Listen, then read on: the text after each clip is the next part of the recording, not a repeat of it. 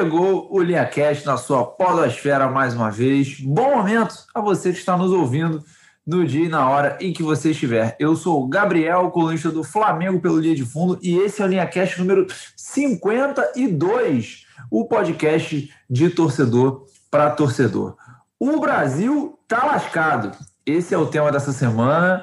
A gente vai falar um pouquinho sobre a semana de merda que a gente teve na semana passada, que inclusive não conseguimos gravar podcast, né, por problemas técnicos, e já peço desculpa porque o apresentador deste programa está de mudança e acabou perdendo o fone com o qual ele grava o programa e tem pouca coisa na casa, então o eco vai aparecer um pouquinho, já peço desculpa, mas o som dos outros colunistas está muito bom e eles vão falar muito mais do que eu hoje. Vou começar então chamando o Pedro, para dar o destaque inicial dele, o Pedro colunista do Santos, para ele falar sobre Fernando Diniz, que beleza! Fala, meu querido, como é que você está? É isso, bom momento a todos, bom, bom momento a todos. É, após o Santos ter escapado de passar o maior vexame da sua história é, no último domingo, o Santos finalmente oficializou a contratação do Fernando Diniz para alegrias de alguns poucos e tristeza de muitos outros. É, mas o, o, destaque que eu quero dar para o Fernando Diniz é que nessa segunda-feira pela manhã a gente teve a primeira entrevista coletiva é, do treinador e foi assustador a quantidade de perguntas que partiam de opiniões muito bem formadas e conceito muito fechado sobre o que o Fernando Diniz pensa, o que o Fernando Diniz faz dentro ou fora dos gramados. É, daria para dizer, inclusive, que não foi uma entrevista coletiva foi um interrogatório recheado de ataques. É, e assim, todo mundo tem direito de ter opinião A ou B sobre qualquer treinador, inclusive o Fernando Diniz. A gente tem o Thiago aqui no podcast, inclusive, que é fã incondicional do Fernando adoro, Diniz. Que não. Adoro, é, tá adoro. adoro. e tá tudo bem. Agora, assim, nós, nós somos torcedores. É, agora, na posição de jornalista, quando você parte para uma entrevista com um conceito tão fechado sobre o seu entrevistado, é, você não só priva o torcedor de ouvir realmente o que o técnico tem a dizer, como você mata ainda mais uma profissão que é assassinada nesse país a cada dia, principalmente o jornalismo esportivo. É, então, assim, boa sorte ao Diniz, não é fácil. É, qualquer precisar. treinador que cair no Santos Futebol Clube pegaria uma bucha muito grande, mas vamos aí, ele só vai estrear contra o Boca Juniors, a Vila Belmiro, então vai começar bem tranquilinho o trabalho de início com um dia de treino. O pior é que eu acho que é possível que o Fernando Diniz faça um trabalho legal, sabe? Vai pegar garoto, a galera disposta a fazer o que ele quer. Uh, vou agora. O Thiago já fez a carinha ali de, de que não vai dar certo. Vamos chamar ele mesmo, tá? Ele colunista do Fluminense, que está na, na, na final da taça no Campeonato Carioca, esse campeonato de merda que a gente tem aqui. É, mas ele pediu para falar do América Mineiro de Lisca doido, não é isso, meu querido? Como é que você tá? Bem, amigos, bom momento a todos. Já começo a incluir nas minhas orações o meu amigo Pedro Ramos, que agora vai ter que aturar o dinizismo no seu time. Né? É, eu só vou passar para vocês, antes de falar sobre o América Mineiro, qual é o roteiro do Diniz, tá? Para o meu amigo Pedro Ramos já, já saber como é que funciona. Ele vai chegar no time, aí vai começar aquele toquezinho de, que vale nada. Aí vai perder os primeiros jogos, vocês vão querer matar ele. Aí depois vai vencer uns cinco jogos em sequência jogando pra caceta, assim, tipo, jogando um Barcelona. Pá, pá, pá. Aí quando perder 20 jogos em sequência, vocês só vão lembrar dos jogos, dos cinco jogos que vocês venceram e falar, nossa, como a gente conseguiu vencer aqueles jogos, não podemos demitir, não. Aí quando tiver na vigésima rodada do Brasileirão, na zona de rebaixamento, vocês vão demitir o Fernando Diniz e vão contratar o, sei lá, Anderson Moreira. Aí, enfim, é isso. Depois desse pequeno disclaimer aí e um aviso que eu faço para meu amigo Pedro Ramos, quero falar do América Mineiro, cara, que está na final do, do Campeonato Mineiro, né? O Coelhão, o Coelhão agora comandado por Lisca Doido, o técnico mais carismático do futebol brasileiro. Eu acho que eu acho que todo torcedor gostaria de ter pelo menos durante alguma vez na tua vida o Lisca Doido treinando sua equipe. Pelo menos uma vez, para você sentir Lisca Doido treinando o seu plantel, né?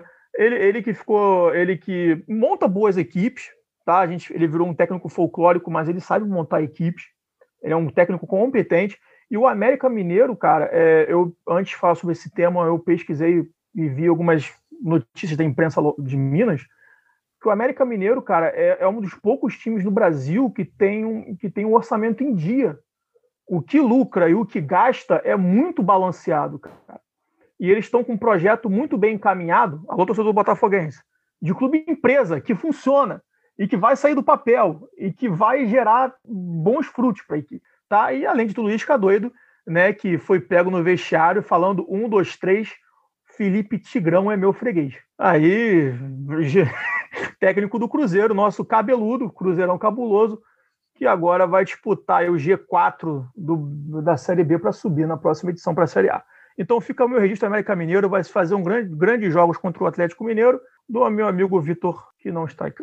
Pois é, a gente deixou o Vitor de fora, que é para poder deixar o nível ainda mais alto. É, mas é seguinte, cara, antes de passar para o Anderson, que é o outro companheiro que está aqui na nossa bancada, é, eu vou dar o meu destaque, que no caso é o destaque de hoje, segunda-feira, que a gente está gravando, e que começou a circular a notícia de que Flamengo e Avan estão próximos de fechar um patrocínio na camisa, o que no caso me imputece, obviamente, mas, na verdade, assim, me imputece, mas assim, demorou muito para acontecer na real. Eu, para mim, isso já era para ter acontecido há muito tempo. A pior parte disso, para mim, é vai ter muita gente que não tá nem aí pro que tá acontecendo e os filhos da puta estão fazendo isso em ano de eleição. Tem eleição no Flamengo esse ano. O que significa que é um contrato que não vai durar só para essa eleição, e aí a gente vai ter que ficar com essa merda na cor da camisa do Flamengo durante sei lá quanto tempo, e com este time ganhando o que está ganhando. Então, daqui a 20 anos, o nego vai fazer lá registro de como é que foi o, o time do Flamengo que estava ganhando tudo e vai ter lá a porra de uma Havana camisa, entendeu? Então, espero que os flamenguistas tenham noção do que está rolando agora. Velho da Van, que já foi dito aqui nesse podcast, não é nem velho, só é acabado mesmo. Informação. 58 anos, gente. Pois é, né? Então, velho da Van e Flamengo aí próximos que não é, no caso, é nem acordo de patrocínio, né? É alinhamento que, chama isso. Mas vou chamar agora o Anderson, colunista do Esporte Recife, Esporte de Gil do Vigor, mais para falar sobre o futebol feminino do Palmeiras. Fala, meu querido, como é que você tá? De Palmeiras e Corinthians, né? Enfim. Brasil! Ah, cara. Bom momento, bom momento, estou bem, estou feliz. Fiquei com saudade de vocês semana passada, mas cá estamos. Então, uma semana aí, 14 dias de intensas novidades, né? É, o Big Brother acabou no domingo, ali com o Gil do Vigor campeão, como a gente bem sabe. É, deixa eu ver o que mais aconteceu durante a semana. O velho da Havan e o Bolsonaro andando de moto, a gente vai falar um pouco mais na frente e tudo mais. Agora, antes de eu dar o meu destaque, eu quero, desculpa fazer esse, esse parênteses aqui, Hoje uma menina no Twitter, vocês sabem que eu sou careca, né? Não sei se vocês repararam. E hoje uma menina no Twitter tweetou assim, como é que alguém consegue ter tesão em careca? E eu ah. me senti, me senti ah. ofendido, né? Óbvio. Então eu fui ali no Pinterest e pesquisei o The Rock, pesquisei o Sherman Moore, pesquisei aquele o Vin Diesel, porra. Não, eu tava procurando, tava procurando os negão primeiro. Só que aí ah tinha uns que eu não sabia o nome, obviamente, né? Mas eu joguei no Google, facilitei, joguei no Google e joguei assim, carecas famosos. E o primeiro que apareceu foi o velho da van. Então fica aí. fica aí esse, esse prévio destaque. Agora, o meu destaque futebolístico é sobre a infeliz jogadora Chu Santos, atleta do Palmeiras, que fez um comentário na sua rede social, um comentário homofóbico, um comentário é, fundamentalista, posso até dizer assim, que ela comentou em uma foto onde existe uma comparação com o irmão Lázaro e com o queridíssimo Paulo Gustavo, que infelizmente não, não resistiu né, e veio a falecer recentemente de Covid aos 42 anos. E essa atleta, né, essa pessoa, essa Santos, ela respondeu a seguinte frase: beleza, morreram pelo mesmo vírus. A diferença é que um, Lázaro foi para o céu e Paulo Gustavo para o inferno. E aí, rapazes, com, com esse tipo de, de, de atitude, uma, uma atleta, mulher, que está no meio do futebol, é jogadora da seleção brasileira, inclusive, você vê que tem uma postura é, totalmente radical, fundamentalista, no meio onde as suas companheiras são LGBTs, né?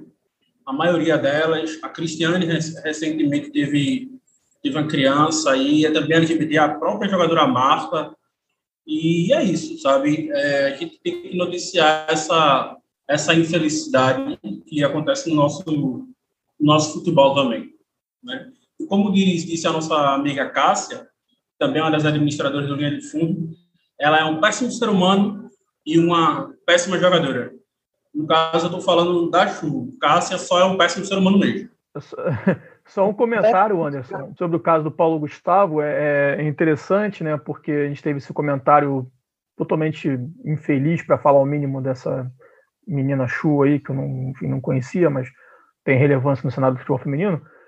O Paulo Gustavo vai ser, vai ter sua missa de sétimo dia aos pés do Cristo Redentor, com o Padre Omar, que é uma eminência da, da Igreja Católica aqui no Rio de Janeiro. Estou passando pano para igreja nenhuma, não mas você vê que né, é um momento de acolhimento, né, um momento de exclusão. Acho que é o mínimo que a gente espera.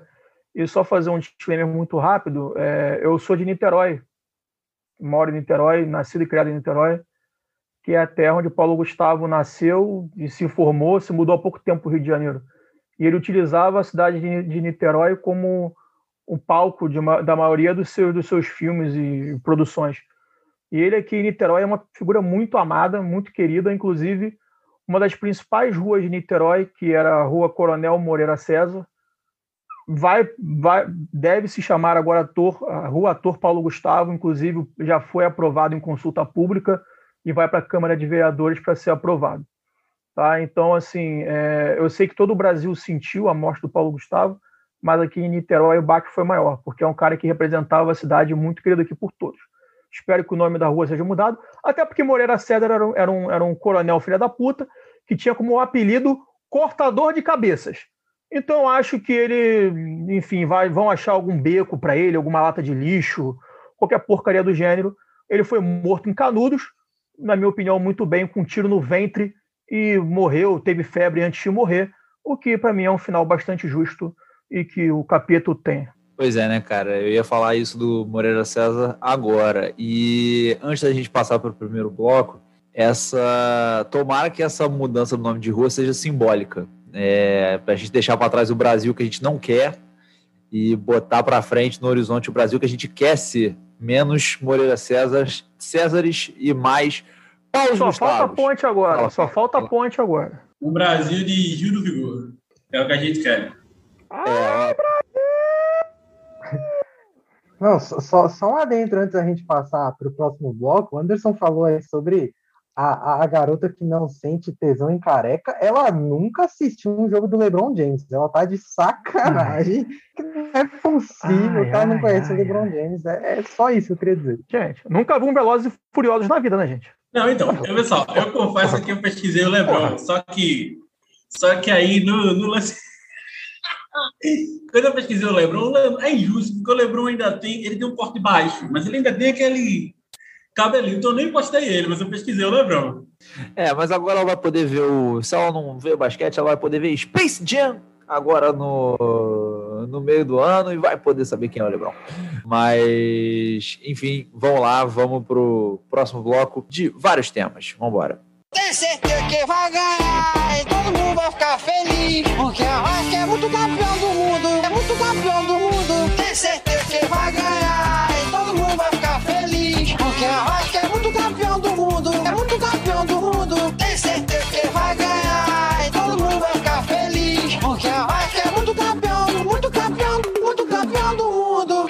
vai ser de quanto hoje? Segundo bloco desse LinhaCast, cara, e o tema desse LinhaCast será o Brasil tá lascado, né? Porque a gente vai juntar vários temas dessa semana e a gente vai, a gente começou já falando do Paulo Gustavo, né, a perda que foi, enfim. E eu queria lembrar uma coisa, né, que foi é muito doido que o Paulo Gustavo tenha morrido no dia da final do Big Brother, o Big Brother que consagrou o Gil do Vigor, né? E a gente ficou sabendo depois disso Uh, apareceu no sábado, quando o Gil estava naquele Big Brother 101 e tal, do Gil falando sobre como que a igreja mormon teve que mudar algumas das diretrizes da igreja por causa dele. Né? Então, assim, muito significativo. Mas antes da gente falar de Gil do Vigor, cara, eu queria que vocês é, falassem um pouquinho mais sobre essa questão do Paulo Gustavo. Então, vou passar para o Anderson para ele falar um pouquinho mais sobre essa questão do Paulo Gustavo. E aí, cara, a gente vai fazer um giro pelas notícias merdas que a gente teve na semana passada. Enfim, esse podcast vai ser totalmente freestyle. Então, vamos lá, vamos lá, Anderson. Eu vou ser o mais. Vou tentar ser o mais frio aqui nessa nessa bancada para falar sobre isso, porque eu acho que a gente até. Eu não sei se foi ao lá, não, não, realmente não lembro, mas eu como, como, comentei com vocês sobre a situação do, do, do, Paulo Gustavo com relação à, à saúde, com relação a. Vou pegar, procurar em palavras aqui. Pronto, foi lá, né? Porque, assim, a situação do Paulo Gustavo era muito crítica. Todo mundo tinha muitas esperanças, etc. e tal. E, como eu falei aqui, ele aguentou, ele foi muito forte, ele aguentou demais, sabe? Ah, obviamente que a condição financeira ajuda e tudo isso, mas não é nem a questão aqui. É, sendo sincero e profundo aqui para falar para vocês, a partir do momento que Paulo Gustavo entrou em ECMO, SMO, eu entendi que dali para diante, se ele saísse daquela, se ele ficasse vivo e etc., a vida dele seria extremamente mais difícil, tá? É, limitada em muitos vieses. Vejam só, vocês me conhecem, vocês sabem como a minha é. A dele seria 100 vezes mais, tá? É, então, assim, e quando eu digo é de cansar, às vezes você se sente cansado ao falar, e às vezes você se sente cansado ao respirar. Sabe força que você faz abdominal para respirar? Quem tem falta de ar e complicações pulmonares faz esse esforço um pouco maior. Então, quando você está fazendo um esforço, você está exigindo mais trabalho seu. Então, você vai cansar por estar fazendo esse esforço. Deu para entender a lógica aqui? Então, você vai cansar estando cansado. E ele iria viver eu não estou batendo martelo aqui nem nada, porque tem, existem tratamentos, existem cirurgias, etc. e tal, mas é uma vida extremamente difícil. Recentemente, eu vou mandar esse áudio para vocês, que talvez vocês possam tocar aqui, mas recentemente eu mandei um áudio de um desabafo para dois amigos meus, que era sobre isso, sobre quando tem uma rede de amigos, que é uma rede de apoio, funciona como uma rede de apoio, e todas essas pessoas que têm alguma doença pulmonar, seja fibrose cística, seja uma recuperação de um, de um eco, seja o que for, todo dia. Literalmente, todo dia morre uma dessas pessoas dessa rede. Sabe? E ele iria ver essa sensação sempre, entendeu? Obviamente a condição financeira dele, o amor que ele tinha pela, pelo povo, o amor que o povo tinha por ele iria ajudar a sanar vários de seus problemas, sabe? Mas ainda assim, eu diria que ninguém merece viver nessa condição. Deu para entender? E aí eu estou falando só dessa parte clínica mesmo da, da coisa.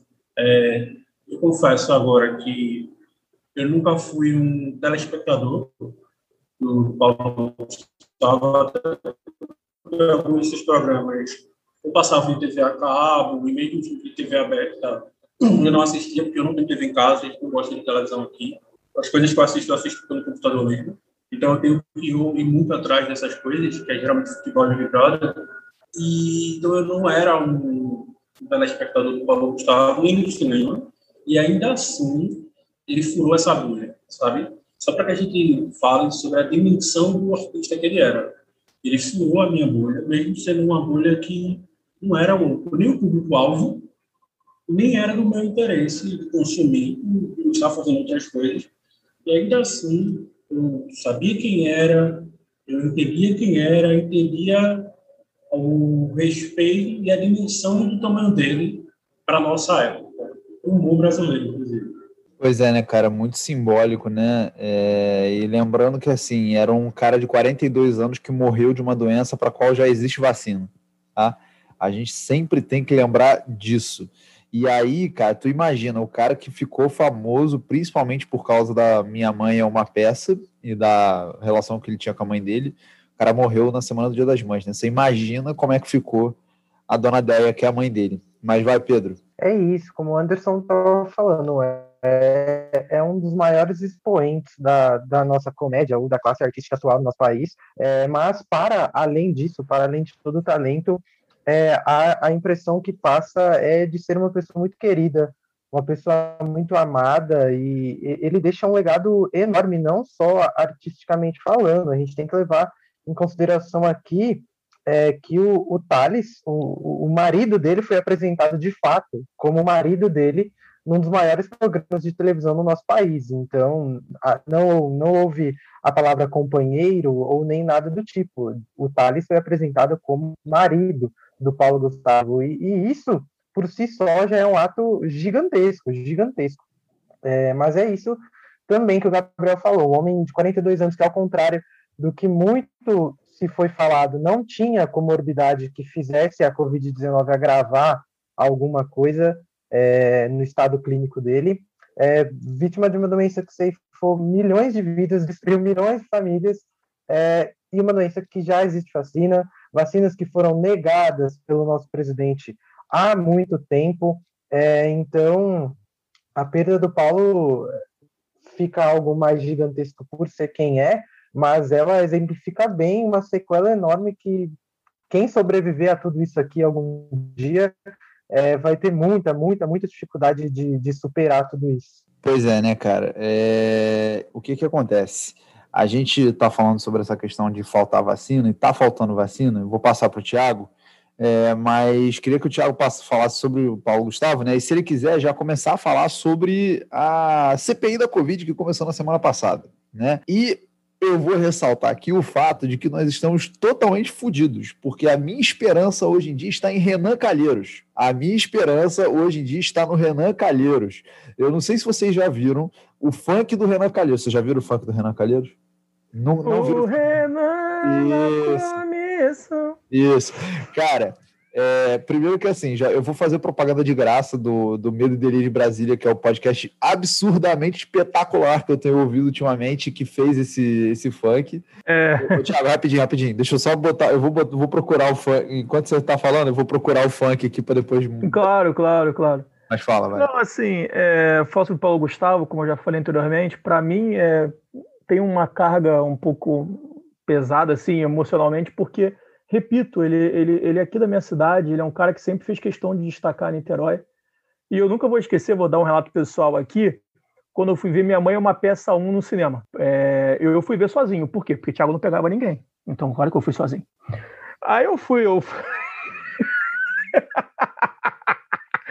eu fui, eu, eu, tava, eu tava na sessão e, e logo na, na primeira cena da, do, do, do filme, começa assim: esse filme poderia é, estar passando em qualquer cidade do mundo. Aí botava assim, aí bota Paris, Nova York, aí aparece Rio de Janeiro. Aí quando tá no Rio de Janeiro, a câmera ela dá uma, uma viradinha assim, mas se passa em Niterói. Amigo, a sessão eu vi aqui na cidade, no Plaza, no Gabriel.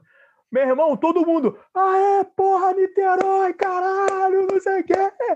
Porra, então assim, foi, foi muito bom, foi muito bom. Foi triste porque eu estava sozinho, mas foi bom de ver lá a parada. Então, assim, é, o, o, Paulo Gustavo, é, é, como o Gabriel ressaltou bem um ponto que eu ia chegar, o mais triste disso tudo é que ele morreu por uma doença que tem vacina. E, e, e, e já embarcando nesse tema da CPI, é, o pequeno mancebo que está ouvindo a gente, está acompanhando a CPI da Covid, é, muito, o argumento da maioria dos senadores governistas é falar que Ai, gente, mas a primeira dose foi só. No mundo foi em dezembro. E aqui a primeira dose foi em janeiro. Então, assim, a gente nem tá tão atrasado assim, gente. Ai, que coisa ridícula. Galera, primeira dose no mundo foi em dezembro, aqui foi em janeiro. Ok, a diferença não é muito grande. Só que a primeira dose quem deu foi o Dória. Né? Infelizmente, eu tenho que, infelizmente, eu tenho que admitir que foi o Dória, não foi o governo federal. Ponto um. Ponto 2, não importa quando foi a primeira dose, importa é a velocidade que está sendo a vacinação. Por exemplo, o Chile está vacinando pessoas de 35 anos. E aí, Paulo Gustavo tinha 42, correto? E só para a gente, é, assim, para falar sobre futebol, vendo a CPI da Covid, é como se a gente estivesse vendo o menino Renan, tá ligado? O menino Renan é o menino Ney, tá ligado? Ele, ele joga em todas as posições, ele tá soltinho em campo, cara o cara botou. Ele é o nenê no Fluminense, tá ligado? Não tem posição fixa, não marca ninguém. ele tá ali só para agredir o adversário, só para poder fazer xingamentos e falar. Assim, xingamentos assim, né? Só para poder bater na, na, na, coisa. O Renan Calheiros, cara, que não é nenhum santo, né? Como diria o nosso amigo Leonel de Moura Brizola, o Gatongorá, né? Não sei se vocês sabem dessa história. Leonel de Moura Brizola chamava o Renan Calheiros de Gatongorá, sabe? Porque o Gatongorá é uma, uma, uma, raça de gato, uma espécie de gato, uma raça, é raça de gato, que se acomoda em todo colo que senta. Ou seja, é um cara que está em todos os governos, ele nunca se apega a ninguém. Então o Renan Calheiros está soltinho, botou a 10 e assim, gente, é, você vê os senadores bolsonaristas, é, Ciro Nogueira, o tal do Heinz lá do PP, é, é, como, é como se você pegasse, sei lá, cara, uma equipe da Série D e jogasse contra o Flamengo, tá ligado? É, é mais ou menos tipo, perguntas idiotas, os caras não sabem o que falar. O Renan Calheiros vê aquilo ali, deve, tipo assim, sabe, lamber o beijo, assim, tipo, Ai, cara, vai ser tão engraçado derrotar as crianças. Sabe, são coisas meio até meio. Ai. Então, assim, nossas esperanças, infelizmente, estão no colo do Renan Calheiros. O gato Angorá agora tem o nosso gato Angorá no colo dele. Fazer o quê? É agora esperar para ver o que vai acontecer. Confesso que eu até gosto do, não do Renan Calheiros, mas dele, da nossa esperanças estarem ali, porque, querendo ou não, ele é político. Entende o que eu quero dizer? Sim, e faz muito sim. tempo não, sim, eu estou concordando com você. E é, é, é, é, é, só pra, uma coisinha. O Renan Calheiros, cara, é o seguinte: se eu fosse deputado em Brasília ou senador, cara, eu colaria nele, porque o cara, o cara sabe, cara. Infelizmente, cara, é isso. Para onde ele vai, você tem que ir atrás, infelizmente, cara. O, o, cara, é. o, cara, o cara no impeachment da Dilma, ele, ele empichou a Dilma e deixou os direitos, os, os direitos políticos dela. Uma coisa que nunca foi vista na história da humanidade. Ele tirou, ele tirou o, o, deu impeachment e manteve o poder. O cara, o cara ele, é, ele, é, ele é a VTube do apocalipse, cara. o cara. Olha, eu tô votando em você, mas eu te amo, tá? Eu quero que minha é... família seja igual a você, você é espetacular, mas tô votando em você, tá bom? Mas eu te é... amo. É a VTube do apocalipse, cara. É isso. Ele é o, ele é o Canté, né? Tá em todas, tá em todo lugar. Em todo lugar que você olha, ele tá lá. É o Canté. Canté jogando no Chelsea ali, você olha, tá, tá ali, tá ali. É o Renan Calheiros, é o Renanzinho. Ai, cara, ó, eu vou, vou, vou dar pausa aqui e vou botar o funk rapidinho pra vocês ouvirem, tá? É muito bom. Só, só escuta, só escuta. Fica à vontade. E foi isso que, lamentavelmente, parece ter acontecido. Essa conta irá para as Forças Armadas. O Renan na comissão de genocídio vai acusar mais de cem. Derruba tudo feito dominó. Derruba Bolsonaro e Pazuelo também. Lá vem Renan Calheiro com seu ar de bacharel. Vai bater muito nos Minion e nos cara do quartel. Consegue a façanha de esquecer que é imundo. Mas pra tirar Bolsonaro, ele é artigo de luxo. Em Brasília foi de tudo, teve até ministério. O Renan Raposa Velha decorou até o Aurélio. Já acreditou no amor, mas não acredita mais. Depois que a Veloso tirou toda a sua paz, quero ouvir. O Renan na comissão de genocídio vai acusar mais de cem. Derruba tudo feito dominó. Derruba Bolsonaro e Pazuelo também.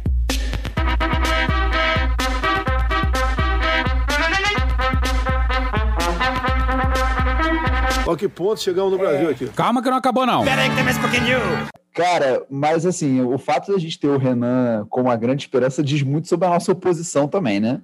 Mas assim, veja, é, diz muito sobre a oposição e fala muito sobre nós, inclusive. Porque esse é o nosso nível. A gente está jogando, como o Thiago disse ali, Série D, sabe? Série C, achando que é Série A. A gente está jogando baixo porque, bicho, a gente sempre deixou esses caras chegarem lá. E a gente sabe o tamanho do absurdo que é essa galera tá lá. O presidente de Adência, eu falei no começo, presidente da República, no meio de uma pandemia, estava andando de moto com o dono do Flamengo, quer dizer, o velho da van, perdão. Então, você sabe, assim, ridículo. E naquele momento, quando eu vi a foto, eu só pensei o seguinte: não um guarda de trânsito para montar esses dois filha da puta que estão sem capacete que era o que eu queria. É a desmoralização ali, entendeu? Eu queria isso. Não quero ninguém caindo da moto e quebrando o pescoço, não. Eu queria uma multa só. Mas assim, acho que a gente não pode deixar de citar esse grande evento que é chamado pelo jovem tuiteiro de CPI Palusa, já em alguns tweets, já esse grande evento, porque ele proporcionou alguns momentos espetaculares essa semana. Em, em poucos dias a gente viu alguns setores ali, a pasta de saúde do governo apagando tudo sobre cloroquina da, dos seus sites e afins. A gente viu o digníssimo, ou nem tanto assim, Alexandre Garcia apagando uma quantidade incrível de vídeos no YouTube, como se ninguém nunca fosse mais achar esse conteúdo de maneira muito de, de uma cara de pau. É, a gente tem ex-ministro alegando que não pôde comparecer porque teve contato com alguém infectado com Covid-19 e aparentemente no mesmo dia deu um passeio no shopping, é, a gente tem a comprovação de que sim, a gente teve um teste proporcionado pelo Estado de imunidade em rebanho no estado inteiro do nosso país. Então, assim, esse evento já proporcionou momentos cômicos e momentos de completo absurdo, porque a, a gente tem um, um ex-ministro da Saúde afirmando que sim, a tese de imunidade em rebanho foi testada no estado e tá tudo bem. E tá tudo bem, a, a gente continua seguindo.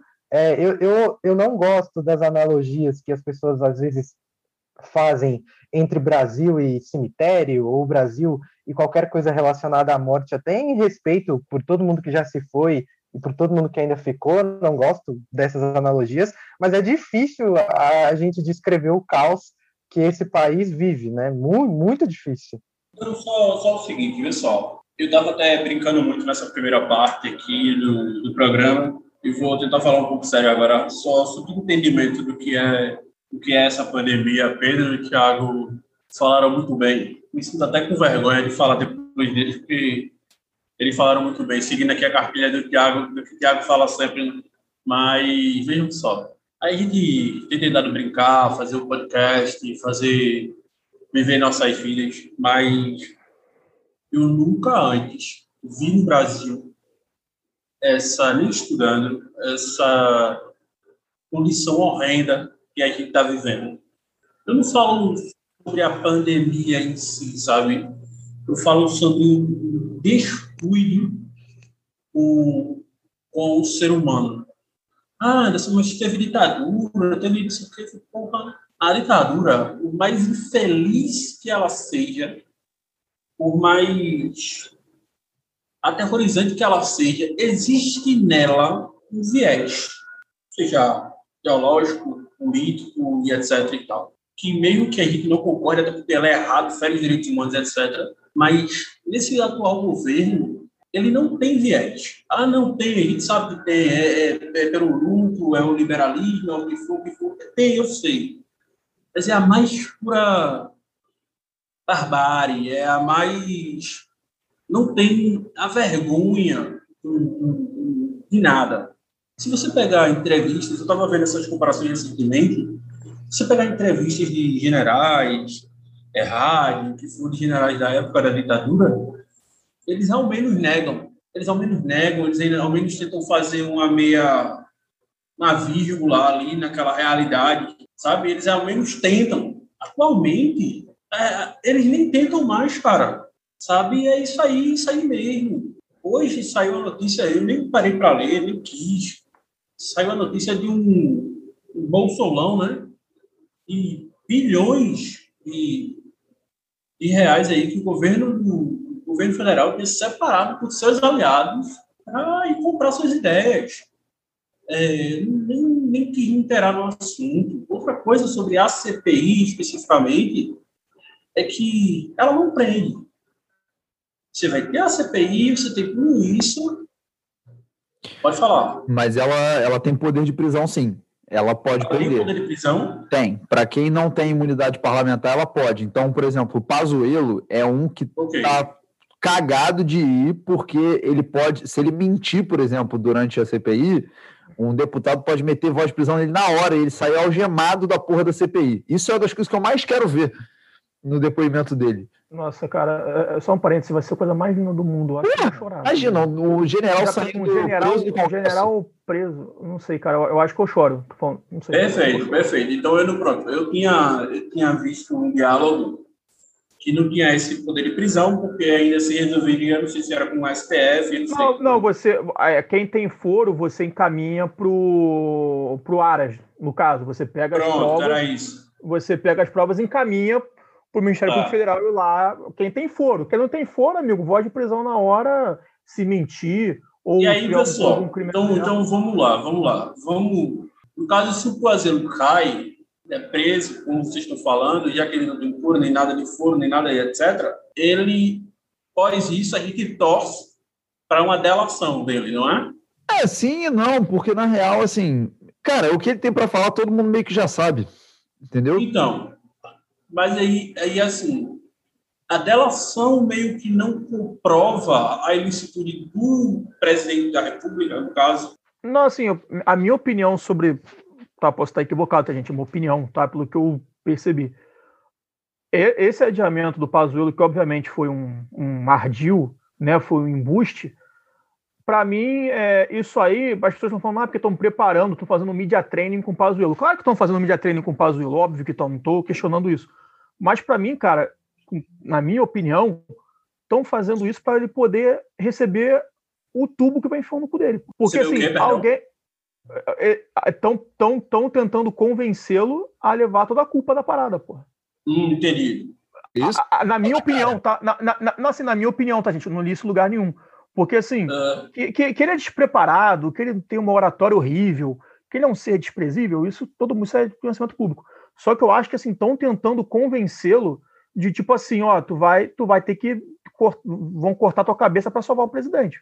Ó, fui eu que não mandei, que confundi Amapá com Amazonas, o mestre da, ele que é o mestre da logística, né, que foi, é o mestre da logística, né, o meu, meu sobrinho de três anos tem o mapa do Brasil pintado, meu, meu sobrinho de três anos sabe onde fica o Amapá e sabe onde fica o Amazonas, ele pintou lá os estados aí. O Pazuello, ele não sabe. Então, assim, esse tipo de coisa, o Pazuello vai ter, na minha opinião, vai falar, não, eu que errei, eu que falei, porque, assim, alguma cabeça vai rodar. ah, E, eu- e eu acho que estão tentando convencer o Pazuello de ser ele. Agora, o Pazuello vai aceitar? Aí é outro papo. Mas, assim, é minha opinião, tá? Desculpa, entendi. É, não, eu, eu entendi. Eu tô, é porque, assim, eu confesso que eu fico desesperançoso, sabe? Por exemplo, recentemente, todo dia o, o presidente da República tenta botar uma cortina de fumaça, como já é modus operandi desse governo dele. Ele tenta fazer uma cortina de fumaça, ele está falando sobre um decreto, depois ele fala sobre.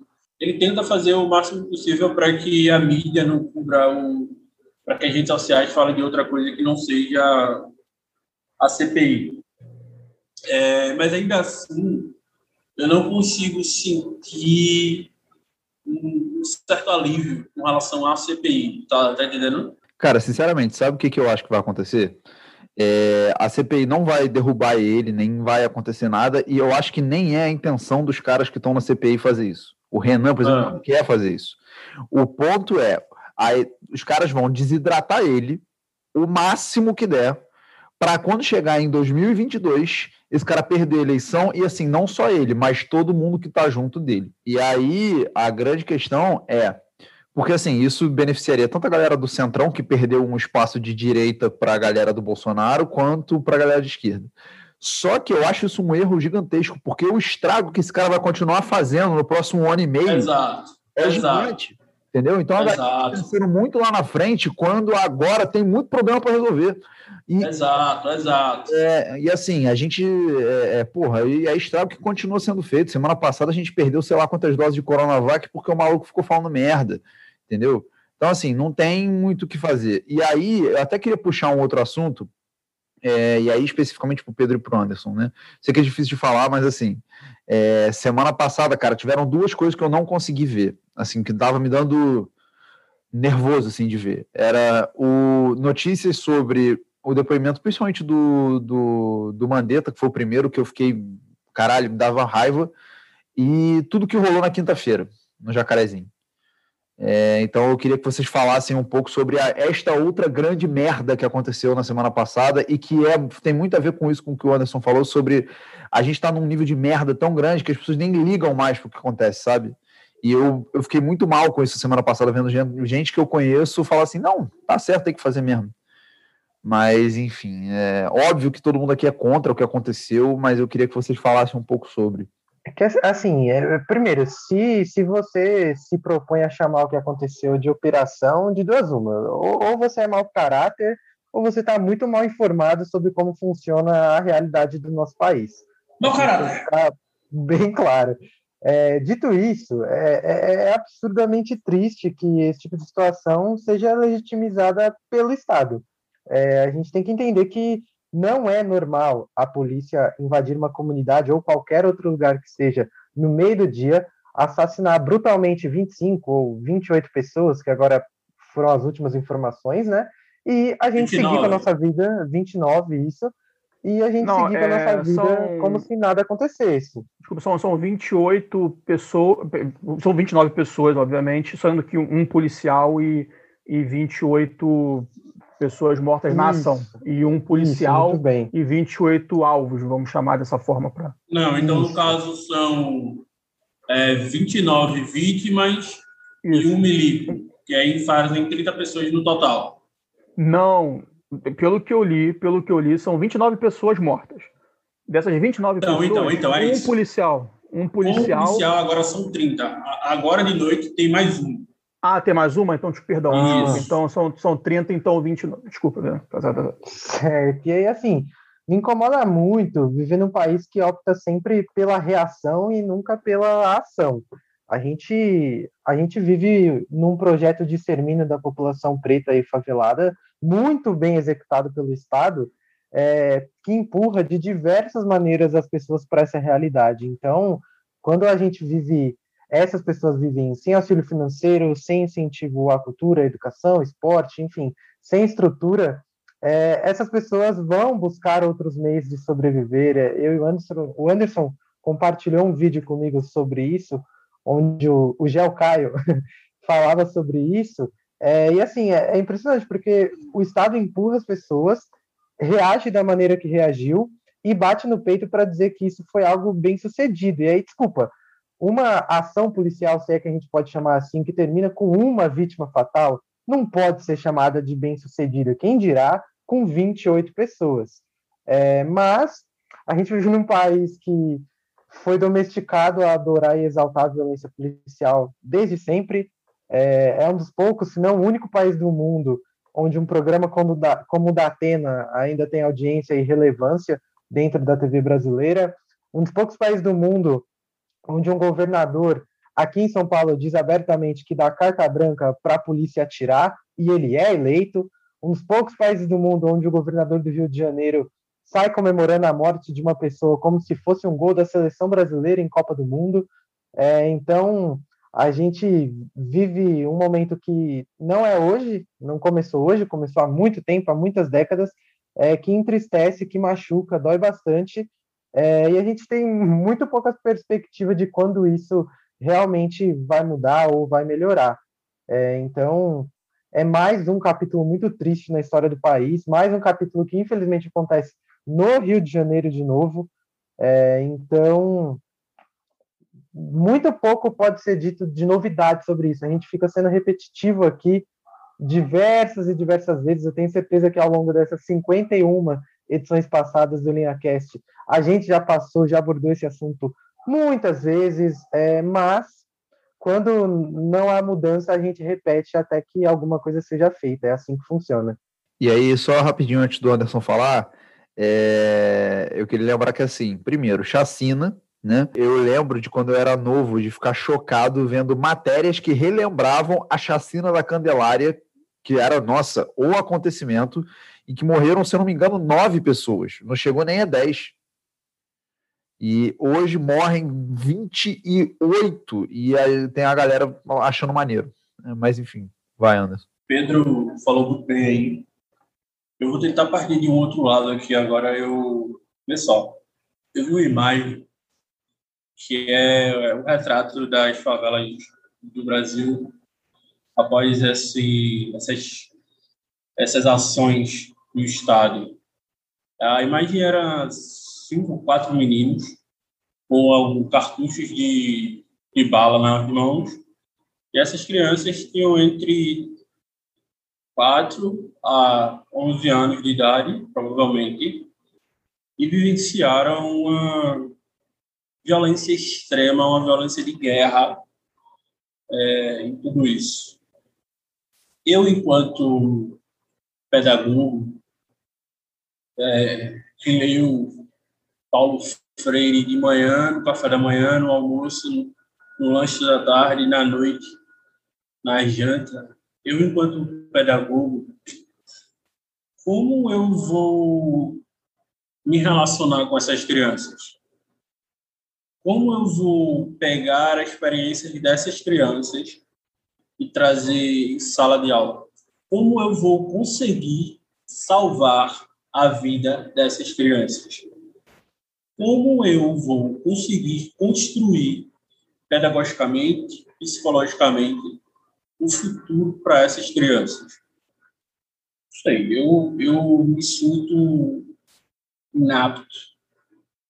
Eu me considero um cara muito inteligente e apto para muitas coisas, mas esse momento é um momento de total impotência. A, a vida dessas crianças, ela mudou elas passaram por um processo de, de violência, de trauma, a palavra é trauma, né? que elas vão levar para a vida toda.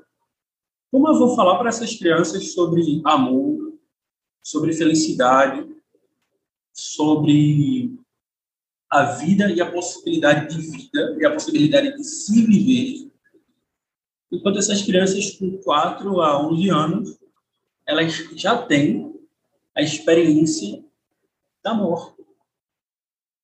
Quando eu era menino, apesar de eu viver em bairros de comunidade, em bairros periféricos, não é uma favela, mas são bairros de periféricos, mas quando eu era menino, quando eu me importava, minha mãe ia lá, soprava e botava um lado.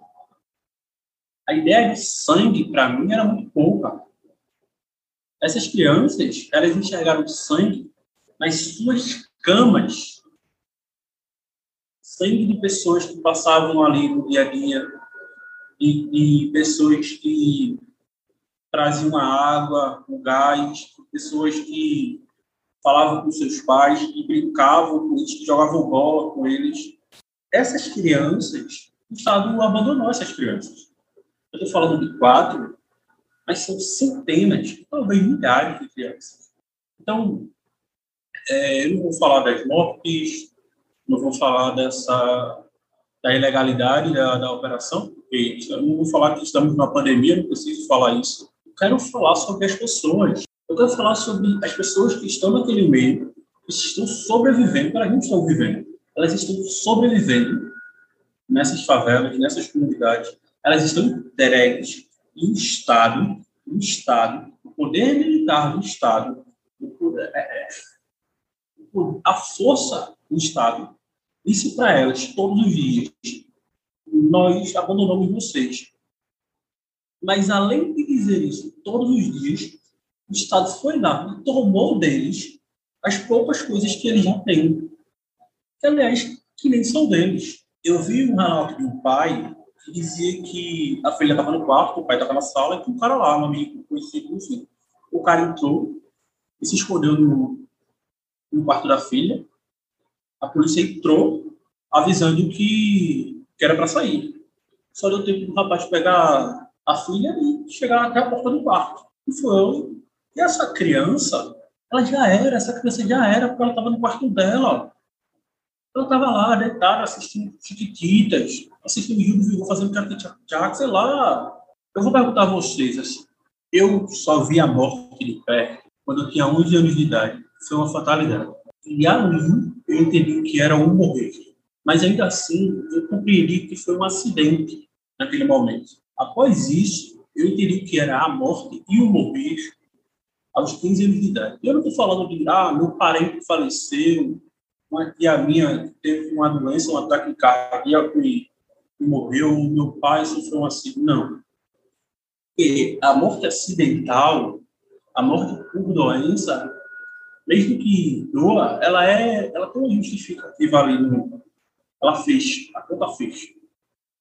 Então, digam vocês, qual é a experiência que vocês têm com a morte e o morrer? A morte tirada, a morte matada, a morte que não era para ser naquele momento. Porque uma morte de doença, a gente pode dizer assim, era o tempo dele. Foi Deus quem quis e a gente encontra conforto. Mas uma morte dessa, pela força do Estado, um assassinato, uma chacina, é inviável vivermos isso.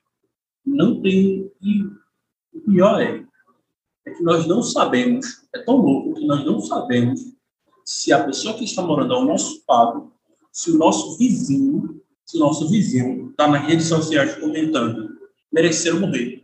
É tão louco não sabermos quem está ao nosso redor, que o negócio foi no Rio de Janeiro, em Pernambuco, e eu senti daqui, e veio. Eu não vou falar aqui mais uma vez, de Covid, ilegalidade, não vou falar como é o sistema militar do país, civil, não vou falar sobre é, a guerra, o tráfico, não estou falando, estou falando sobre as pessoas. Sobre as pessoas. Cara, dói. É assustador. É assustador. É tão assustador que isso silenciou um ataque que aconteceu numa creche. Não sei se vocês souberam do, do lance da creche que aconteceu. Eu imagino que sim. Então, é, é, isso é, é, é, perturbador. É perturbador. Entendeu? Então, assim, ah, eu não, não preciso nem falar, eu não preciso falar, eu sei disso que eu não preciso falar, mas eu não preciso falar sobre povo. Eu preciso falar sobre raça? Não preciso, né? Porque tinha endereço, não tinha? Lógico que não. Então, como é? Então, tipo, eu não preciso falar. Entende como, como, como tudo isso é, é, é fudido? É porque isso é fudido, cara. Se eu parar e pensar nessa, nessa, nesse, nesse negócio, é fudido. Então, a reflexão que eu quero fazer é, eu já estou me alongando muito aqui, está ficando muito unilateral, perdão, mas e essas crianças, cara? E essas crianças? Pois é, é, E aí, cara, eu ia até deixar isso para terminar o bloco, mas eu queria, eu queria, falar um negócio que eu vi o, o Caio Belandi. Eu vou passar para você, Thiago, rapidinho. Que eu vi o Caio Belandi do lado do B do Rio falando. É, como é que uma operação, que a, justificativa da operação foi acabar com o uso de menores no tráfico, né? Eles ainda usaram essa justificativa. Como é que uma operação que diz que vai acabar com isso mata, mata pessoas dentro do quarto de uma menina de 8 anos e deixa lá pedaço de encefalotórax. De encefalotórax não, de encéfalo. Pensa nisso. Na criança de 8 anos que acordou no dia seguinte e pisou num crânio de manhã, tá? Enfim, fala, Thiago. Eu já falei com o Gabriel uma vez aqui no podcast que morar no Rio de Janeiro o problema é acordar aqui no Rio de Janeiro o problema do, do, do, morador fluminense, infelizmente, infelizmente não tem nada a ver com time, mas sim com a naturalidade de morar no Rio de Janeiro. Quero só falar algumas coisas com relação a esse tema, porque meu amigo Pedro e meu amigo Anderson já falaram coisas relevantíssimas, relevantíssimas mas vamos lá. Primeira coisa que eu quero destacar aqui é que parabéns, governador Cláudio Castro. Parabéns, é, porque parece que para ser governador do estado do Rio de Janeiro, você tem que ter o seu próprio genocídio, né? É legal, né? O seu antecessor, o Witzel, matou 15 no Morro do Falé em 19, né? Aí você superou. Parabéns. Olha, não sei, para ser governador do estado do Rio de Janeiro tem que ter uma montanha de cadáver para sentar em cima. Olha que essa cadeira é amaldiçoada, hein? Eu espero que o senhor tenha o mesmo destino dos seus antecessores. Rezo todos os dias. Está incluído nas minhas orações a tua prisão, no mínimo, né? É, eu quero só falar outras coisas com relação a esse tema, né? Que no Rio de Janeiro, é, 3,7 milhões de habitantes são governados por poderes que não pertencem ao Estado brasileiro. 3,7 milhões. Desses 3,7 milhões, vou até pegar o um número bonitinho aqui para poder dar um ar de seriedade, porque o tema é sério. É, 57% vivem sob o domínio das milícias e 15% vivem sob o domínio do tráfico. E o que eu acho engraçado é que só tem ação na área do tráfico. É interessante isso, né? Eu não sei. Eu, eu sou de humanas, né? Eu não sou muito bom em números, mas a conta não bate. Se você tem 57% da área tomada por um, por, um, por um estilo de facção e 15% né, do outro, no, no oposto, por que, que então tem muito mais ação na área de 15? Ah, Tiago, você está falando que não tem que combater o narcotráfico? Bem, na política atual tem que ser combatido, né? Enfim, que, que se combata. Mas, primeiro, não assim. E segundo, por que só combate o narcotráfico? Por que não tem ação em área de milícia, governador? Por quê? A carne preta é mais, é a mais barata do mercado, né? É mais fácil. Miliciano tem miliciano geralmente, geralmente né?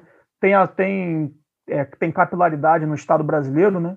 A gente tinha miliciano no gabinete de, de, de presidenciáveis. É mais fácil. É Pô, preto morreu, tô nem aí, foda-se, né? Ai, 20, 30, ai, gente, vou ficar contando. Aí outro dia era 25, aí descobriu mais dois corpos, é tudo bandido. Né, Hamilton Mourão, que também é nosso, nosso vice-presidente também, que fez questão de ressaltar que a polícia agiu como polícia, que fez o que tinha que ser feito. Sabe quem não fez o que tinha que ser feito, general? O seu companheiro de patente, que fugiu de uma CPI, desertou antes de, de prestar depoimento, tem medo de senador. O teu amigo de farda tem medo do Renan Calheiro. O teu amigo não cumpre o papel de, de, de militar, que é a coragem. Não cumpre. É covarde. Então, assim, é, é, é, uma, é, uma, é uma chacina, tem que ser chamado pelo nome que é. Não estou falando que lá tinha santo, não estou falando que, que as pessoas que foram. Estava todo mundo ali jogando pétalas de rosa um em cima do outro, não estou falando isso. Agora, tem que ser minimamente investigado. Tiago, desculpa, só vou uhum. interromper só um minuto. Uhum. Para deixar claro uma coisa, até sobre a fala do Tiago para um parênteses que é importante para quem está ouvindo saber, que é o seguinte. E mesmo se fossem banidos, uhum. não importa. É... Sim, eu, eu ia chegar nesse ponto agora. Exato. Porque é, na Constituição você tem que ser preso, julgado e aí então condenado. A condenação ela não vem antes. Então é só, é só para dar esse parênteses para que ninguém Sim. interprete mal, porque a gente não, se conhece é... aqui, sabe de cada um, vocês acompanham a gente também. Mas só para esse parênteses, Juiz. Vai, Tiago, desculpa te interromper, querido. Não, eu, eu, boa intervenção do Anderson, só quero, para finalizar minha fala, não estou falando que ninguém foi recebido com pétalas de flores, não. Não, não tô, não, eu não sou tão. É, não, não, eu não bato palma para o pôr do sol. Eu não, eu não chego a esse ponto. Agora é o seguinte, galera. A gente tem que cobrar do Estado. Se o Estado não faz o que o Anderson acabou de pontuar, a gente vai cobrar de quem? Tem que ser feito. Ah, Tiago, mas é difícil. Querido, desculpa. Eu sou professor de história, eu não sou policial. Não cabe a mim articular ação policial que não tenha grau de letalidade para ninguém. Não sou eu que tenho que amar. Quem tem que fazer isso é a polícia. E aqui, minhas condolências à família do policial morto, porque eu tenho certeza que se fosse uma ação policial bem executada, o policial não teria morrido. Então, assim, gente, é, é muito complicado. Eu trouxe aqui números, eu trouxe aqui. E só para finalizar, né, para aqueles que, que veem apenas de forma técnica. Não, Tiago, nós temos que avaliar que eram bandidos e foram mortos. Né? Porque a retidão, o Estado, só para poder falar que a retidão dessa brilhante ação policial dos nossos colegas aí, que o nosso vice-presidente falou que foi ação policial que a polícia tem que fazer, vamos lá só para os números, que eu acho importante a gente trazer os números, né? É, na ação policial, a gente tinha 21 mandatos de prisão. 21. Três foram detidos. De 21, três foram detidos. Três foram mortos. E 11 corpos não foram identificados no dia. Que ação policial brilhante é essa? Eu tenho que prender 21, prendo três e mato três e, e morre 11. Quem, quem, quem armou isso? Quem, quem é a brilhante cabeça pensante da polícia militar que fez isso? Então, assim, é um desastre técnico, é um desastre moral e é um desastre racial. Você pode escolher o que você quiser. Não tem salvação. E, Paulo de Castro, parabéns. Ó, assina para chamar de sua. Parabéns. Pré-requisito para ser governador do estado do Rio de Janeiro agora é isso? Não sabia, não. Parabéns. Olha, depois de seis dias, depois que o senhor foi importado, seis dias depois, uma chacininha na tua conta. Parabéns. Pois é, né? É, só para lembrar que, na real, a Polícia do Rio ela cumpre a mesma missão. Ela, ela na verdade, é- talvez a Polícia do Rio seja a única coisa que funciona no Brasil. Porque de- ela foi criada para matar pretos e índios e ela continua matando pretos e índios desde que esta porra foi criada. Mas, enfim, né? Vamos então para o último bloco para a gente poder. Fechou o caldo de merda que foi a semana passada.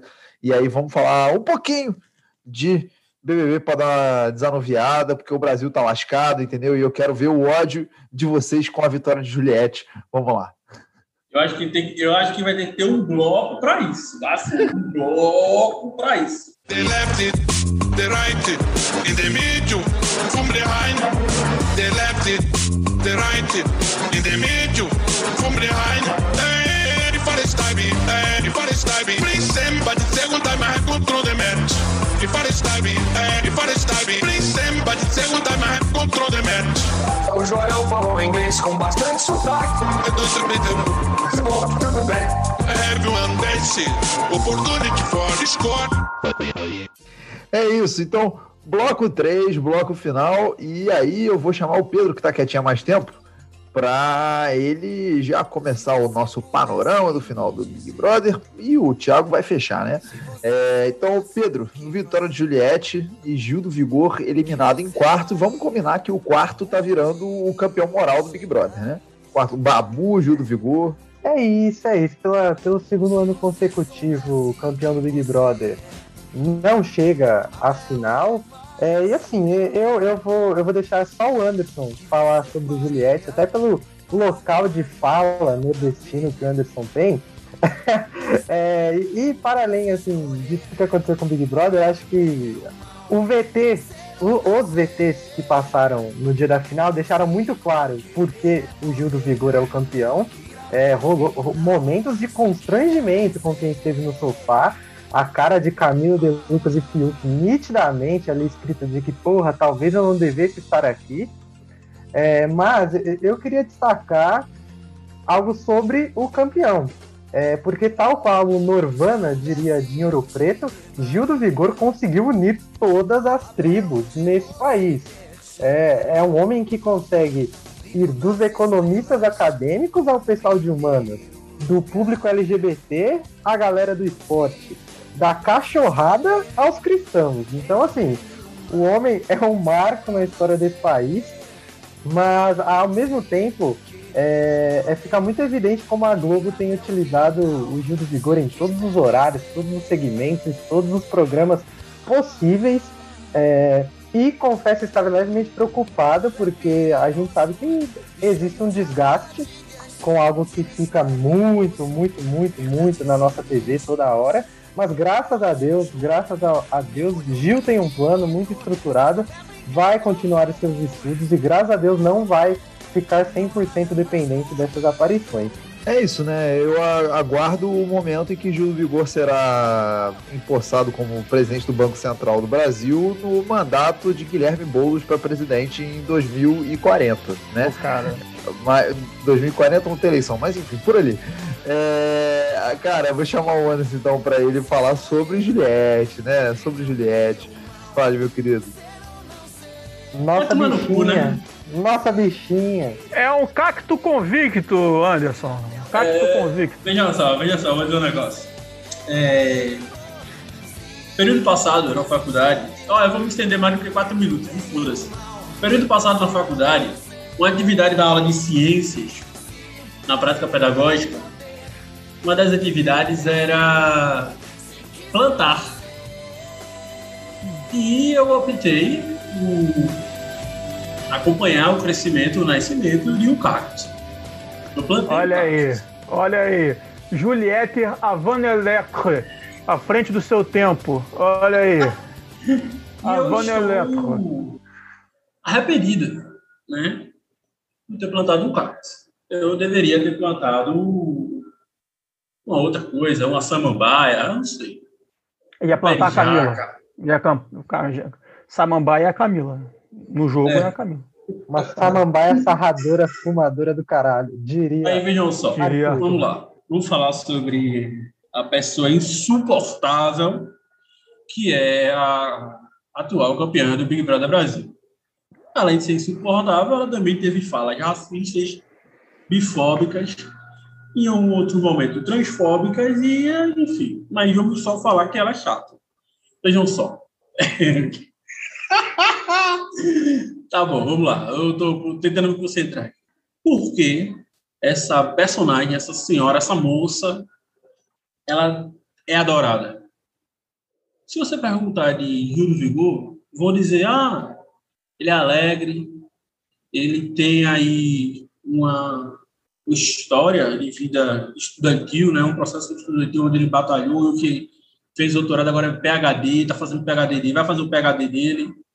Então ele tem uma história, ele é engraçado, ele é divertido, ele jogou dentro do que o, reality propõe, ele foi um jogador. Então você tem conteúdo para falar sobre o do Vigor. Né? E sobre a moça Juliette, você não tem. Ela é um case, um case de puro marketing.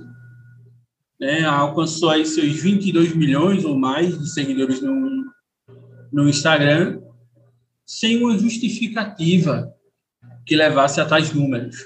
E eu, como um bom nordestino que sou, tive a minha representação negada por gente paiu. Disse, porque agora é atrelado a minha pessoa um cacto, um chapéu de couro de lampião. E só o seu. Valença. E só escuta o seu Valença também. Ao seu Valença, que a gente só escuta no carnaval e no dia a dia é insuportável, porque, me desculpe, é um ótimo cantor, um excelente cantor, mas é La insuportável. Biju. Belle Biju. La A gente só escuta Biju. Valença no carnaval porque a gente é bairrista. A bolsa É, vamos lá. Outra coisa. O meu quintal, o meu quintal, o quintal de Pernambuco, que é a Paraíba, nem é tão bom assim, gente. Não tem nada na Paraíba. A Paraíba, ela só serve para ser xingamento de, de sulista. Tem nada na Paraíba que valha a pena. Nem a Juliette. Né? Vamos, vamos ter um pouco mais de decência, tá? Por favor. E assim, pelo amor de Deus, né? Ninguém mais aguenta ver Labelle de Ju. Belle Biju. La Belle Biju era a moça mais linda de toda a cidade. É isso que eu você- falo. Só pra saber, só, não sei se vocês sabem, mas essa música, La Belle Biju, é homenagem a, uma, a um As filme. prostitutas de Boa Viagem, Tiago. Eu sou daqui, Tiago. Pelo amor de Deus. Tiago! Não, mas a, a origem da música é, é, foi em homenagem à atriz que fez um filme chamado La Belle Biju. É Só não, que o é Alceu não, é Valença. não, não. Eu vou, não, eu, eu vou. Então, Tiago, Tiago tá contando uma fake news aí. Eu vou tentar explicar Não a aí, ó. real da música. Essa história, Tiago, ela é contada para enganar e ludibriar os loucos. La Belle de Joux, que é francês, ela, essa a frase em si, ela tem algumas traduções, traduções livres, etc. A verdade é que seu cantor, o cantor e o compositor desta canção, ele é um verdadeiro, como eu posso dizer, amante da noite, né? Principalmente Boêmio, ali. Boêmio. Como? Boêmio. Isso, perfeito. É, aqui a gente não chama de, de boêmio, né? Aqui a gente chama de sem vergonha. É, e junto ali com o Lula Cortes e o pessoal da Ave Sangria, ele dropava alguns doces. Para quem não sabe o que é doces, não é o que vem na caixa da, da Garote, é o que vem na, no envelopezinho do traficante. Ele dropava alguns doces, ficava louco e ia para a orla de Boa Viagem se deleitar com as belíssimas mulheres da orla. Então, La Belle de Ju, vou ler a letra aqui para vocês, só um, um momento, porque como bom pernambucano eu não sei a letra decorada. Ah, até pouco conheço. Eu lembro da moça bonita da praia Olha, de boa viagem. Boa viagem. A moça é o quê? Eu lembro da moça bonita da praia Não. de boa viagem. vai. E não sei o que, a tarde do domingo azul. La Belle Biju era a mina mais bela da praia. Seus Isso. olhos azuis como a água. Na tarde Uma de um tarde. domingo azul. Da tarde. Na tarde Seus olhos domingo bonitos azul. como a tarde. tarde, A tarde do domingo azul. domingo azul. a La Belle Biju. Isso. Belle Biju. Então, então é isso. É, a Belle Biju é simplesmente uma rapariga, uma dadeira, uma prostituta, Que isso? uma puta. Rapaz, você tem a respeito. Profissional do entretenimento masculino adulto. É o. É, exatamente. Ou senão, massagista com final feliz. Olha aí. É isso. Entendeu? É, mas enfim, depois dessa explicação sobre Ladel de jogo, eu quero saber o Tia- do Thiago, o último momento BBB aqui pro, pro Thiago falar. Ah, vai vir cara, aí? Tiago, rapidão, só, só para você não ficar muito viúvo, vai vir aí No Limite, onde a gente vai falar do Bill Araújo e só. Outra coisa, só para abrir um parênteses que eu estou vendo o Pedro ali se coçando, mas, Tiago, eu espero que você fale.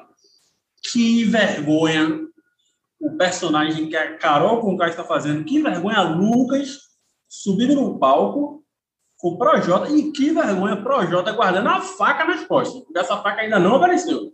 Bem, são muitas coisas, mas aqui eu quero começar meu destaque é, tratando de um programa que passou no SBT é, no dia 11 de julho de 2012, cunhado como o maior brasileiro de todos os tempos, em que a população brasileira, através do voto, escolheu um ranking dos maiores nacionais da história, né? E aqui eu destaco é, no tá aqui, é, no 25º lugar Oswaldo Cruz, né? que ficou atrás de personagens como Ronaldo Fenômeno, Edir Macedo e Dercy Gonçalves. Eu diria que Gil do Vigor foi tão injustiçado quanto Oswaldo Cruz na votação popular de julho de 2012. O que o Brasil tem um débito que não poderá ser pago na história da humanidade. Gil do Vigor é uma figura que teve o seu prêmio usurpado, tal qual Paulina usurpou o lugar de Paola Bracho no célebre Usurpadora. O Brasil tem uma dívida eterna com esta personalidade que torce para o Esporte Clube do Recife. Feito esse, esse pronunciamento que estava entalado em minha garganta desde a semana passada, em que houve o regozijo dos cactos à minha, à minha volta e nada pude falar. Fui calado pelos amantes de Juliette. Né? Isso posto, aparentemente, é... Carol Conká agora é Universal, né? É aquele, aquele comercial que tem da Universal, né? É, eu sou uma boa mãe, eu sou uma boa filha, eu sou eu sou universal. Então Carol Conká aparentemente aí é, se, se foi aliciada pelo deixa eu ver o lugar no ranking pelo 13º maior brasileiro de todos os tempos, segundo o ranking do SBT, é, nosso amigo Edir Macedo, e agora uma, uma mulher regenerada em nome do nome do nosso Senhor Jesus Cristo. Então, isso posto, fico muito triste com essa falsidade de Carol Conká, mas fico mais triste ainda pela dívida eterna que este país tem com o homem que ajuda o vigor. Este homem que tomará o lugar de Paulo Guedes em governos futuros para salvar este país desse liberalismo totalmente curvado às potências estrangeiras. Obrigado, amigo. É isso. Digo mais para os senhores: Gil do Vigor nada mais é do que o Maradona do BBB. Tá? O mais humano de todos os deuses é Gil do Vigor. Tá? Gil do Vigor então, é. Cara, vou passar... Gil do Vigor é Garrincha em época de Pelé. É, Garrincha, em época de Pelé.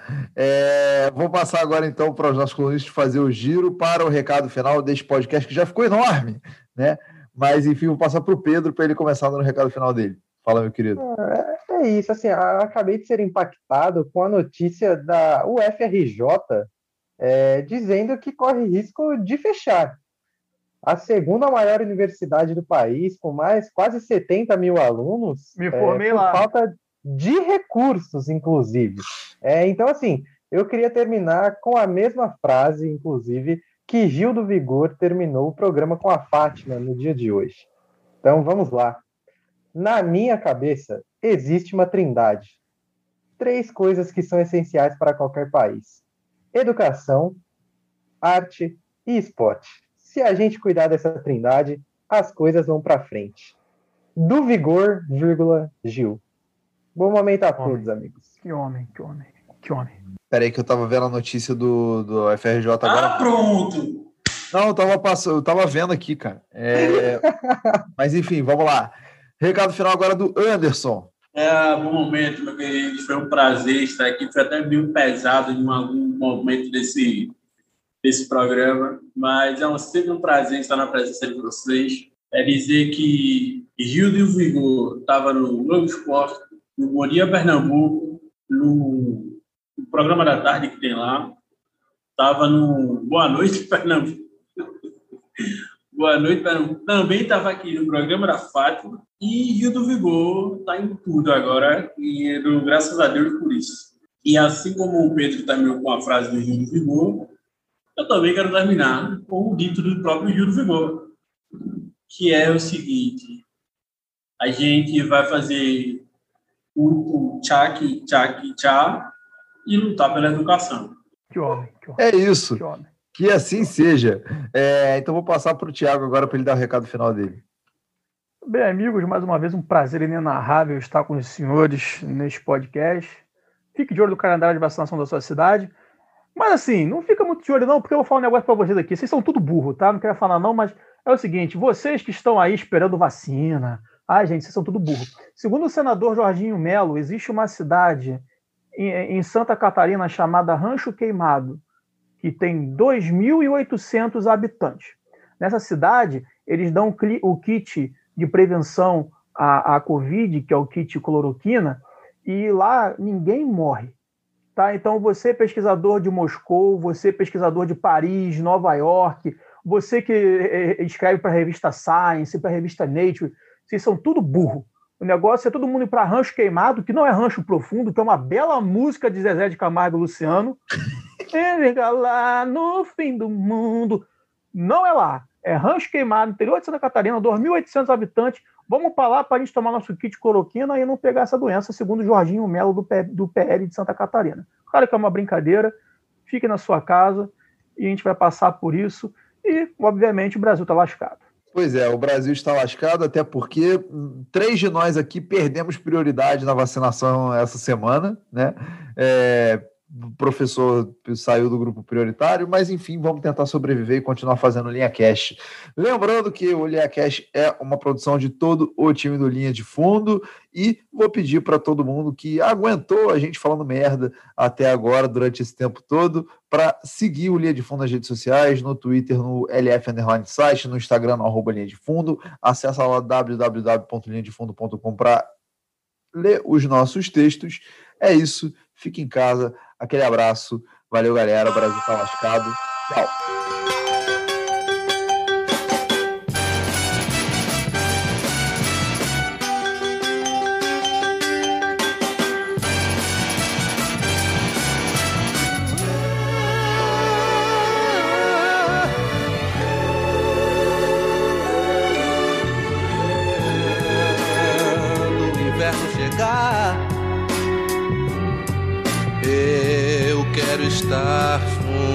Ti.